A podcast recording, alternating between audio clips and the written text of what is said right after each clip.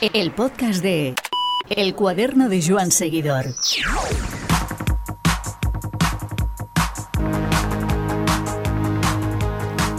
Hace un año, cuando la Volta fue suspendida por estar inmersos en la primera ola de la pandemia, los mentores de la carrera tuvieron que desmontar corriendo y desde casa parte de un trabajo que va de año en año. Ahora estamos ante la edición del centenario y será muy diferente a la que Miguel Ángel López ganara hace un par de años. Se impone verla desde casa y con los protocolos COVID activados. Sin embargo, habrá Volta 100 de Calella a Barcelona, al mítico escenario de Montjuic que buscará entre un pelotón de estrellas el nombre que suceda a López y rememore las grandes tardes de ciclismo que esta carrera ha dado. Rubén Peris nos abre el libro en blanco de una carrera que es patrimonio inmaterial del territorio y su mejor escaparate en estos días que nos traen el ciclismo a la puerta de casa. Espacio ofrecido por Tubalum, web líder en bicicletas de segunda mano. Hola Rubén, ¿qué tal estás? Hola, buenas tardes. Pues muy bien. Todo bien, ¿no? Eh, en capilla de, la semana más intensa de, tu año, ¿no? Sí, sí, sí, la verdad es que eh, todo, todo el año trabajamos para que esta semana de vuelta todo salga bien y que no haya ningún problema. Y sí, sí, la verdad es que sí, es la, la, semana cumbre. Rubén. Pero de eso se trata además. Rubén, yo desde que te conozco, tú siempre has estado vinculado a la Volta en diferentes roles. Me acuerdo de la época de Peirato, eh, hace 26, 27 años que empecé a, a conocer la familia de la Volta y, siempre has estado vinculado. Pero cuéntanos un poquito, ¿cuándo tuviste tu, primera noción de la Volta? Yo la verdad es que eh, desde pequeño que, me ha gustado mucho el, deporte en general y, el ciclismo en particular. Eh, viene motivado porque mi padre, a, mis hermanos y a mí, nos llevaba a ver mucho, mucho deporte. A mi padre le gustaba mucho el deporte y nos llevaba a ver muchos deportes, diferentes deportes. Los sábados por la tarde pues nos llevaba y por lo que sea, me aficioné al ciclismo más que a otros. Por lo que sea, no, porque es por la proximidad. Me gustaba mucho ir a ver las salidas y las llegadas, más que nada las salidas, que tenías acceso a los corredores, podías hablar con ellos, te podías hacer fotografías. Ah, recuerdo con mucho cariño la escalada Montjuic cuando empezaba allí en el antiguo Morrot. Y, bueno, todo esto me llevó a aficionarme. Y, bueno, eh, por lo que sea, empecé con la volta, fui en aquella época, te hablo del año 80, 81, hmm. se hacía, cuando llegaba la volta, se hacían unos donativos, tú dabas un donativo y, salía publicado, recuerdo en aquella época, en, el periódico, y cada día pues salía la lista pues, de donativos, no, fulanito de tal, 200 pesetas. Y buscabas tu nombre. Y, no, no, no, no, sinceramente no, lo que pasa es que cuando, cuando, cuando dabas un donativo, te daban el, el, libro de ruta como, como obsequio. Y entonces yo, el año que fui a buscar el, el libro de ruta, uh, pregunté, oiga, ¿se puede colaborar? ¿Se puede ayudar? Y me dijeron, sí, sí, si quiere, mire, este mismo año. Y aquel mismo año me hice socio y, y fui a mi, a mi primera vuelta. Mi primera vuelta, que fue en lo que se llama, se llamaba y se llama la oficina permanente y mi primer trabajo fue eh, hacer fotocopias. Claro, en aquella época se fotocopiaba muchísimo. No, existía todo lo que existe hoy en día de redes ni, nada ni nada que se asemeje, ¿no? ¿Recuerdas el año? el año 83, el año que ganó Pepe Recio, el año 83. Muy bien, Pepe Recio, un, ciclista además de, la casa, de muy vinculado a, Hospitalet y a, y a la Unión Ciclista Hospitalet. Eh, ¿Recuerdas también al, algún ciclista con el que te hayas hecho foto? Yo recuerdo en el mercado de Sans tener, al mercado de Sans, tener eh, fotos con Logan Fiñón, con Iñaki Gastón, con Marino Lejareta, con Pello Ruiz Cabestani, eh, con Sean Kelly, que era líder aquel día. no sé si tú recuerdas fotos de ese estilo. Sí, la verdad es que tengo, tengo muchas de fotos, ya digo, incluso de, pequeño con mi padre me había hecho muchas y, tengo muchas. Y claro, con el paso de los años, son tantos años en, Volta y, siguiendo carreras eh, diferentes, en el Tour, Vuelta a España, sí, muchas. Hmm. Y sí que, tengo, sí que tengo muchas y la verdad es que me gusta mirarlas y me gusta y hoy en día que afortunadamente eh, se puede guardar todo a nivel hmm. informatizado, pues, pues sí que sí que me, me acuerdo con mucho cariño de aquellas épocas y, de todas las que han venido, claro. Hace un año, Rubén, eh, hablábamos por estas fechas, bueno, un poquito más adelante, eh, en, uno de esos días de, inicio de confinamiento que deberían haber sido em, escenario de la Volta a Cataluña 100, de la, de la edición 100, que fue la, la edición del año pasado, que por los motivos que todos sabemos no se pudo celebrar. Eh, un año después, eh, ¿con qué ánimo afrontas eh, otra vez este reto?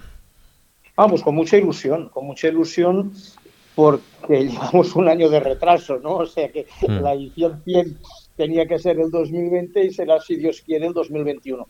Con mucha ilusión, con muchas ganas, con mucha preocupación también, ah, porque es una edición ya no solo por la edición 100, que lo es, sino porque es especial por todo lo que conlleva y con mucha responsabilidad de que todo salga bien y de que y que no haya ningún ningún impedimento ya no a nivel a nivel deportivo que eso siempre pero sino con todo el entorno y con todo lo que está pasando pues hay que ser muy precavido ir con mucho cuidado y controlando todo muy bien porque esto es como una especie de, espada de Damocles. Eh, puedes hacer una edición perfecta que si, por ejemplo, surge un positivo, te aseguras el espacio en las noticias que muchas veces lo deportivo no te, no te garantiza. Sí, sí, sí. Es terrible. Por eso le decía que es, una, es una sensación agridulce. O sea, se ha añadido a lo que siempre tienes como organizador de que todo vaya bien, pues el, tema este, ¿no? De que no haya ningún ningún positivo por COVID, que no haya ningún problema de estos y que bueno y que todo transcurra dentro de la normalidad. Pero pero sí sí eso este año se ha añadido de todo esto del, COVID. Pero también digo una cosa y lo, he dicho muchas veces, o sea, lo nuestro es deporte y a mí lo que me hace sufrir mucho es eh, el drama de muchas familias. Exacto todo lo que ha pasado, las personas que están en la UCI, las personas que están en los hospitales, eso es terrible. Al final, lo nuestro, si lo hacemos, pues mejor y gracias a Dios, ¿no? Pero, pero cuando me dicen, y, no te da pena no haber hecho la edición el año pasado, pues bueno, sí, el día que lo, que lo anulamos me dio pena, y cuando al principio, como todos, nos pensábamos que esto era cosa de 15 días, pues pensabas, bueno, pues lo haremos el mes que viene, si se puede hacer un nuevo calendario, pero poco a poco cuando veías la magnitud de lo que estaba pasando, hoy al final lo menos importante era esto. Lo importante es las familias rotas, las familias que no han podido despedirse de sus seres queridos, las familias que están sufriendo, eso es lo importante. Lo nuestro lo es importante, pero, pero lo otro es muchísimo más importante. Y por eso te digo que sí, me, siento, nos sentimos los compañeros eh, organizamos responsables de todo esto pero a la vez, bueno, mm, pues hay, que confiar y como digo, si Dios quiere, pues todo irá bien y si no, pues veremos a ver. Desde luego que sí, y además recuerdo perfectamente mm, la conversación que tuvimos hace un año por estas fechas, eh, que estábamos asustados totalmente porque desconocíamos el, 90% de lo que ahora ya empezamos a intuir, ¿no? que es eh, el alcance de esta auténtica desgracia que nos ha caído encima y que todavía sigue condicionándonos el, día a día. No obstante, Rubén, em, he hablado con otros organizadores, con Casero de, Vuelta a Valencia, que finalmente no se pudo hacer, pero sí que nos lo explicó, también con Javier Guillem de la Vuelta a España. Eh, y todos me explicaron un poquito el sobrecoste y el sobreesfuerzo que les implicaba el COVID. Yo no sé si en Volta lo tenéis cuantificado. Pues nosotros el, sobrecoste del, del, COVID se irá entre 175.000 y 200.000 euros. Eso es el sobrecoste que nos ha venido encima. Hemos de pensar que todo el tema, el tema hoteles eh, se ha disparado, se ha disparado el tema vallas, eh, seguridad, etcétera, etcétera. Entonces, y esa es la cantidad que nosotros tenemos eh, cuantificada. Pero pero es así para todos. No, no, está claro. Esto, esto ha venido para, para perjudicarnos a, a todos al final. ¿Cómo definirías el recorrido de esta vuelta? Yo lo definiría equilibrado, y a la vez duro y exigente. O sea, y, el, otro día me preguntaban, ¿lo han preparado expresamente? No. La verdad es que no. Cuando haces un recorrido, tú intentas enlazar las dos poblaciones que tienen que ser principio y final, pues de la mejor manera posible, pero sí que es verdad pues que buscas darle aliciente a la etapa. Hmm. Pero sí que sí que he de reconocer que es una volta exigente. Pero bueno, pero a la vez que es exigente, servirá para dar más espectáculo. Aunque al final, como siempre, el corredor es quien decide y en una etapa que tú te crees que va a ser muy dura, no lo es, y otra que te crees, va, esa etapa ser una etapa de transición, pues por lo que sea, por lo que sea, eh, se toca rebato y hay guerra y te dan un vuelco en la clasificación. ¿no? Al final los corredores son los que tienen que decidir, son ellos quienes se lo trabajan y bueno, eh, veremos a ver. Pero repito, yo, yo creo que es una, una dura y exigente. El mejor ejemplo de lo que dices lo tenemos en, en esta Tirreno, ¿no? Donde los corredores, ah, como tú bien dices, han tocado arrebato y, y nos han ofrecido una carrera que guardaremos por mucho tiempo en la memoria. Sí, he de reconocer que ya no hay carreras de aquellas de preparación, de... Eso es bueno para la vuelta es bueno, es bueno para el ciclismo. Es bueno para el ciclismo. Sí, exacto, sí, y por ende para el ciclismo, claro. Exacto, y para, para, para el espectador, o sea que si queremos ganar adeptos, hemos de hacer que las carreras sean interesantes, o sea que hay que, hay que, hay que hacerlo de que el espectador que, que hoy en día ves la etapa por televisión de una manera espléndida, pues que, que te sea atrayente y que, y que hagas las cosas para que un tercero lo mire. O sea, el organizador puede poner el, escenario, el, el, corredor puede correr, pero si no es atrayente, el espectador no lo mirará y cambiará de canal o se irá a ver otras cosas. Por lo tanto, eh, hemos de conseguir que, que, vengan a nuestro deporte. Y yo creo que lo estamos consiguiendo. De verdad que eh, hay grandísimos corredores, estamos viviendo un cambio generacional importantísimo y, yo le veo mucho futuro a, todo esto. Desde luego que sí. Em, una contrarreloj, vuelve a la vuelta. ¿Por qué ha tardado tanto en, en, regresar esta disciplina que, por ejemplo, a nosotros nos encanta la contrarreloj a la carrera? Porque es muy difícil de organizar. Y cuando digo de organizar, no para, para nosotros. Es difícil de organizar porque durante mucho rato tú estás cortando unas carreteras ah, que dan acceso a fábricas o que dan acceso a colegios o que dan acceso a poblaciones. Entonces, es difícil poder conseguir de tener 20, 25, 18 kilómetros completamente cerrados durante tantas horas. Es, es por eso que que nos cuesta tanto de encontrar recorridos para contrarreloj, porque además, claro, tienes que hacerlo en, algún, en, un recorrido que, sea bonito también, ¿no? Hmm. O sea que yo digo, cierro, cierro aquí una carretera plana y doy 40 vueltas. Ida y vuelta, claro. Eh, entonces, por eso es difícil, digo, de organizar, pero no, no por la organización de, de volta personal nuestra, sino por, la, por lo que necesitas de, de tiempo y de, y de, y de voluntad de unos terceros para hacerlo. Es por, es por eso, ni más ni menos. ¿eh? Desde luego, eh, lo que está claro es que para un organizador una contrarreloj es una bendición, porque al final es un saqueo, un, un alboroto a la general que después eh, genera en lo que siempre buscamos, que es el espectáculo. Sí, claro, claro, claro. Sí, sí, sí. sí, sí. Además, claro, la, la contrarreloj es la, lucha de uno mismo. Y, y sí, mm, dará, dará lugar a, cambios, exacto, sí, sí. Pero ya digo, ¿eh? a nosotros nos gusta, pero por otro lado también comprendemos la, situación. Cada día hay más tráfico, cada día hay más eh, movimiento de las carreteras y, todo eso hay que sopesarlo mucho, mucho, mucho, mucho. A veces me preguntan, ¿y por qué no se, no se hacen más? Pues por esto, porque hmm. estamos, estamos alterando la vida de muchísimas personas.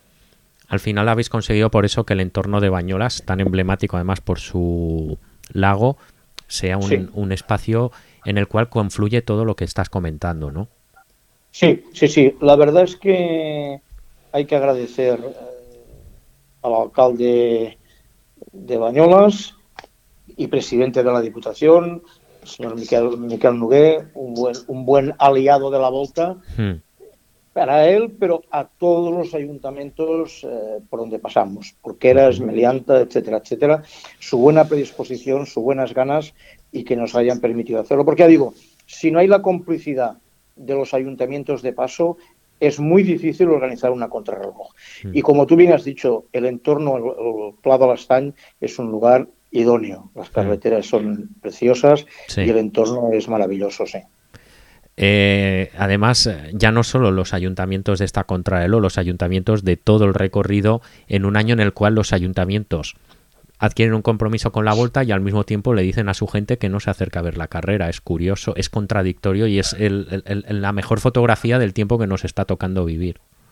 Sí, sí, o sea, ah, yo he agradecido a, ayuntamiento a los ayuntamientos del Pla de porque hablábamos de la Sí, contrarreloj. sí, sí. pero yo eh, estamos muy agradecidos porque ningún ayuntamiento de todos los que habíamos preparado para el año pasado, cuando llamé, que llamé personalmente a todos los alcaldes para decirles vamos a volver a, a planificar, eh, estamos de totalmente de acuerdo. O sea, ningún ayuntamiento se ha hecho atrás. Y como tú bien dices, es un contrasentido. O sea, hemos vendido siempre de que la población salga a la calle y ahora le estamos diciendo, oiga, vamos a hacer un gran espectáculo, pero mírelo desde casa, desde la televisión. es una contradicción, pero también hay que tener en cuenta que el ciclismo se ha convertido hoy en día en una- un escaparate publicitario tremendo Hmm. para las poblaciones y para, para todo el recorrido en general, ya no solo de la Vuelta a Cataluña, de cualquier, de cualquier vuelta, de cualquier eh, prueba, eh, televisión da unas imágenes maravillosas. Y bueno, y este año pues nos ha tocado esto, ¿qué vamos a hacerle? Hay que vender Cataluña, destino cicloturista, desde luego que sí, y, y tantos sitios bonitos que, que- que hay por esta, por nuestra comunidad que al final eh, atraen a, a tanta gente cada año. Eh, Rubén, eh, Baiter y Portainé, y justo eh, se anuncia frío a vísperas del próximo fin de semana. Eh, siempre con la espada de Damocles, ¿no? Que decíamos antes, pues en Sí. este caso de, de la meteorología, ¿no? ¿Cómo sois optimistas? Sí, sí, sí. Yo los informes que tengo es que hará frío, pero en principio no se prevé, no se prevé nieve. Pero esto nos pasa cada año, ya Sí. sabemos. O sea, si estamos en marzo, en marzo hay una buena participación, hay muchas ganas de ciclismo, pero por otro lado hay, miedo a, la meteorología. Bueno, pues ya, ya, ya nos hemos acostumbrado, ya, ya jugamos. Acabo de recibir hace, de verdad, no hace 10 minutos, un cuarto de hora, he recibido el, el parte de todo lo que será la semana que viene, luego ya a partir de, de pasado mañana ya nos viene más centrado, pero sí, habrá frío, pero en principio no se, no se prevé que, que se pueda cortar ninguna carretera, ni haya nieve, ni nada. Pero bueno, estamos en marzo y es, hay lo que hay. Está claro. No obstante, sí que es cierto eh, que el esquema de la Volta mantiene más o menos un- un- unos, unos puntos muy estables desde hace unos cuantos años, ¿no? El inicio de Calella, eh, después eh, una contra por equipos, una contra el O, también zona de Pla de l'Estany, eh, Pirineos, Tarragona y final en, en Barcelona. A grosso modo es, es el esquema que, siempre detectamos. Condiciona mucho el acuerdo con las estaciones de esquí de ferrocarriles el, el hecho de tener que encajar esta, es- este tipo de, de perfil o, y, no deja margen, por ejemplo, a, a llegadas como la de hace cuatro años, la de en la base del Moncaro, en Tortosa, que en aquella fantástica etapa que ganó Valverde, es decir, condiciona demasiado este, este acuerdo con ferrocarriles. No, no, no. El año que fuimos a Caro también hicimos una estación de esquí. O sea, Sí, pero no dos, El- es a lo que me refería. no, a ver, el tema, el tema está muy claro. A ver, esto, esto es una cuestión de no se puede llegar a todas partes. O sea, en siete días no, no, puedes, no puedes llegar a todo Cataluña. Entonces, el caro es, es precioso y, lo, y, lo, y lo recuperamos, como bien tú dices, hace cuatro años, pero es que no estamos condicionados por el tema ferrocarriles. Pero es que, ¿dónde hay puertos de montaña si no es en el Pirineo? O sea, no, no puedes ir a, a- a Hmm. otro sitio que no sea allí, o repito, a- o al caro. Pero claro, a caro tampoco se puede ir cada año. Y luego también hay un tema de que hay un tema de, de, de sponsorización, o sea, las etapas tienen que estar sponsorizadas, no, no, no se puede ir a los sitios si, si alguien no te pide que vayas y diga, oiga, mire, nosotros queremos que vengan aquí y nosotros nos hacemos cargo de los, de los gastos de esto, ¿no? Pero ya digo, en, siete días que hay, hay lo que hay. tampoco no, no podemos hacer grandes inventos, ni podemos hacer grandes traslados, ni grandes neutralizaciones. Pero no, no, en ningún caso condiciona, al contrario, agradecidos y mucho de la buena relación y de la gran entente que hay con ferrocarriles de la Generalitat. Este año, además, eh, la llegada a Baiter será un poco eh, el cartel, la tarjeta de presentación para lo que en, en julio será la, la, primera marcha cicloturista vinculada a la Volta, la ciclovolta, que acabará en el alto de, de Baiter. ¿Cómo surge? Eh, está claro que ya, ya está ocurriendo en otras carreras. ¿Cómo surge y se gesta esta propuesta? Bueno, pensando en hacer alguna cosa más de cara de cara aprovechar y a celebrar la edición 100, se nos ocurrió hacer esta, marcha cicloturista y hacerla coincidir con la llegada a Baltir. O sea que, eh, como tú bien has dicho, ya hay, otras pruebas que lo hacen y en esto el Tour es, es, el, ejemplo, el ejemplo más claro de lo que se denomina el etapa YouTube, que hacen una, una etapa entera, cada año una etapa entera del, del, tour de aquel año la hacen para los cicloturistas. Nosotros se nos ocurrió esta, esta idea y pensamos dónde podíamos hacerla y, pensamos hacerla en, en ah, vamos a ver, la idea es, es que continúe esto, no es solo para este año, sino que la idea es de que tenga continuidad. Vamos a ver cómo, cómo funciona. Como bien tú sabes, nosotros no buscamos un beneficio económico en esto, al contrario, o sea, lo que buscamos es cubrir gastos y, ya está, y veremos a ver. De momento las inscripciones van muy bien y, somos optimistas en esto. ¿eh? Pero repito, nuestra finalidad no es, no es ganar dinero, sino que es promocionar el deporte y que aquellos que en marzo verán la etapa por televisión se animen y en julio vengan a hacer no toda la etapa, pero sí un trozo, y luego el trozo final de Valter, desde el pie de puerto arriba, pues eh, cronometraremos y cada uno podrá comprobar su tiempo con la clasificación de la, de la volta de este año. Es un aliciente más para que el, el, cicloturista, el amante del ciclismo, pueda, pueda compararse con los profesionales. Eso sacar, eso sacar en los colores al, al cicloturista medio, porque la verdad es que es, es, otro mundo, pero bueno, al final eh, a cada uno le gusta saber un poco dónde está en, en cada momento y, pero claro, medirse con profesionales que están al 110% de su tiempo dedicados a esto es, es, es, curioso, ¿no? Pero que sí, que sí, que es verdad que el cicloturista medio le gusta saber un poco dónde está y a cuánto está de, esta, de esta gente. Sí, sí. No, y cuidado que hay hay cicloturistas sí, sí, muy preparados. Muy buenos, ¿eh? sí, sí. muy preparados. ¿eh? No, no, diré yo a, nivel de un profesional, como tú muy bien has dicho, pero mm. Hay gente muy bien preparada y con... Bueno, hay gente que igual para un esfuerzo concreto un día sí que puede eh, aproximarse a algo. El problema es que el ciclista profesional acumula un día y otro y otro. Recuerdo esa famosa discusión en la primera semana del Tour del año pasado en el cual algunos insinuaron que un que un cicloturista podía, o un, o un ciclista amate, o un ciclista aficionado, eh, muy bien preparado podía aguantar el ritmo del pelotón una etapa, pero claro, no es aguantar una etapa, es un día y otro y otro, y, la acumulación y la gestión de, de esfuerzos. Este año, además, la, la, vuelta, como siempre, traerá un cartel interesante, ¿no? Buenas estrellas. Sí, sí, de momento todas las perspectivas son buenas. Como bien tú sabes, hasta, hasta el día antes eh, o sea, 72 horas antes eh, se cierra el plazo, pero hasta el día antes en la reunión de directores se puede hacer algún cambio, por lo tanto puede haber algún cambio, pero las perspectivas la verdad es que son muy, muy halagüeñas, muy buenas. Sí, Al mismo tiempo, como siempre, tendréis vuestra prueba femenina, ¿no? Pues sí, haremos, haremos el, eh, la, revolta, la prueba femenina, que la haremos en, en San Cugat del Valle, San Cugat, San Cugat, y también es una, una, una, prueba que nos, que nos ilusiona mucho. Hace dos años no la pudimos hacer por una coincidencia de calendario, pero sí que hemos decidido quitarla del entorno Boca para que tenga una personalidad propia y que y una y una y una realización, una producción propia de lo que es la, la prueba femenina y la vamos ya vamos a hacerla en, carretera abierta eh, de San Cugat a San Cugat. he de agradecer al Ayuntamiento de San Cugat la, colaboración y la ayuda que, nos da. Y bueno, y también estamos muy ilusionados en esto, señor. También un, tema que no es solo porque sea la edición 100 de la Volta, sino que esperamos que tenga mucho recorrido. Rubén, corrígeme si me equivoco. Eh, el otro día me pasaron eh, casualmente en Twitter el, baremo de, las puntuaciones que se dan a las diferentes vueltas por, por semanas.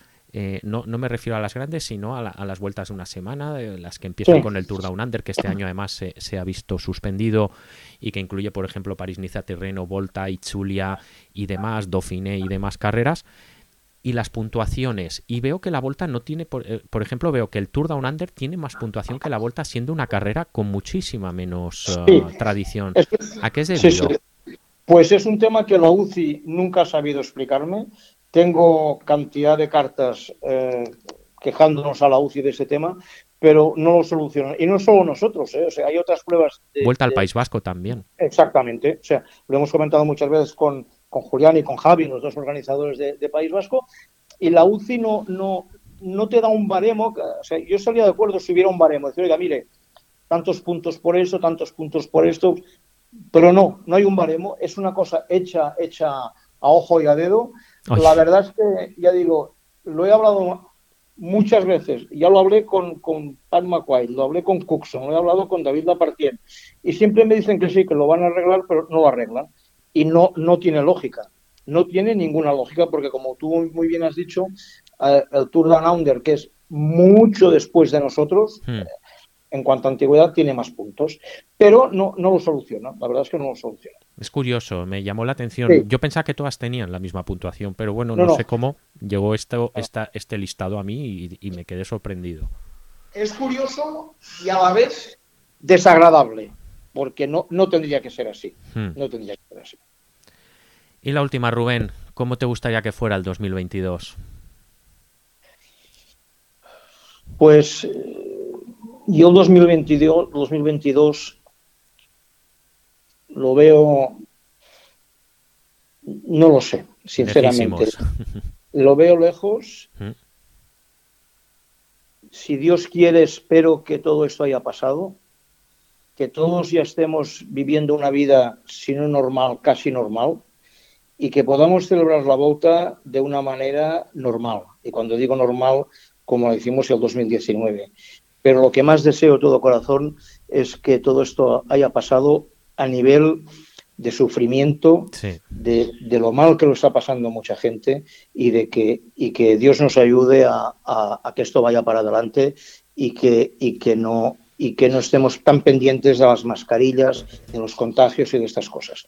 Soy optimista, yo lo veo con optimismo hmm. y creo que sí que lo, lo conseguiremos, pero ya digo, tengo, tengo mis dudas a ver de cómo evolucionará todo esto. A ver, al menos podemos agarrarnos a algo y es que hace un año estábamos mucho más asustados, mucho más apretados, más presionados por la realidad. Ahora al menos eh, ya sabemos, eh, podemos mirar adelante, que ya, ya es mucho, ¿no? Y, hay que agarrarse a eso. Sí, sí, ya digo, yo doy gracias a Dios cada día de que, de que estamos bien, de que podemos eh, seguir viviendo y de que, y de que podemos seguir luchando y trabajando para poder eh, hacer un mundo mejor, mm. para hacer un, un, deporte mejor y para que nuestros hijos y nietos encuentren una vida mejor, en una, palabra, porque realmente estamos pasando una, una, época muy mala. Quizá empezamos a ver un poquito la luz al final del túnel y ojalá que, que sea así. Muy bien, muchas gracias Rubén y muchísima suerte en esta semana de vuelta. Iván, muchísimas gracias a ti, gracias por estos minutos que hemos hablado y principalmente gracias por tu amistad, como tú bien has dicho antes, hace muchos años que nos conocemos y que, y que nos tenemos aprecio personal. Un fuerte abrazo. Un abrazo. Carretera, montaña, gravel, eléctricas, tubalum.com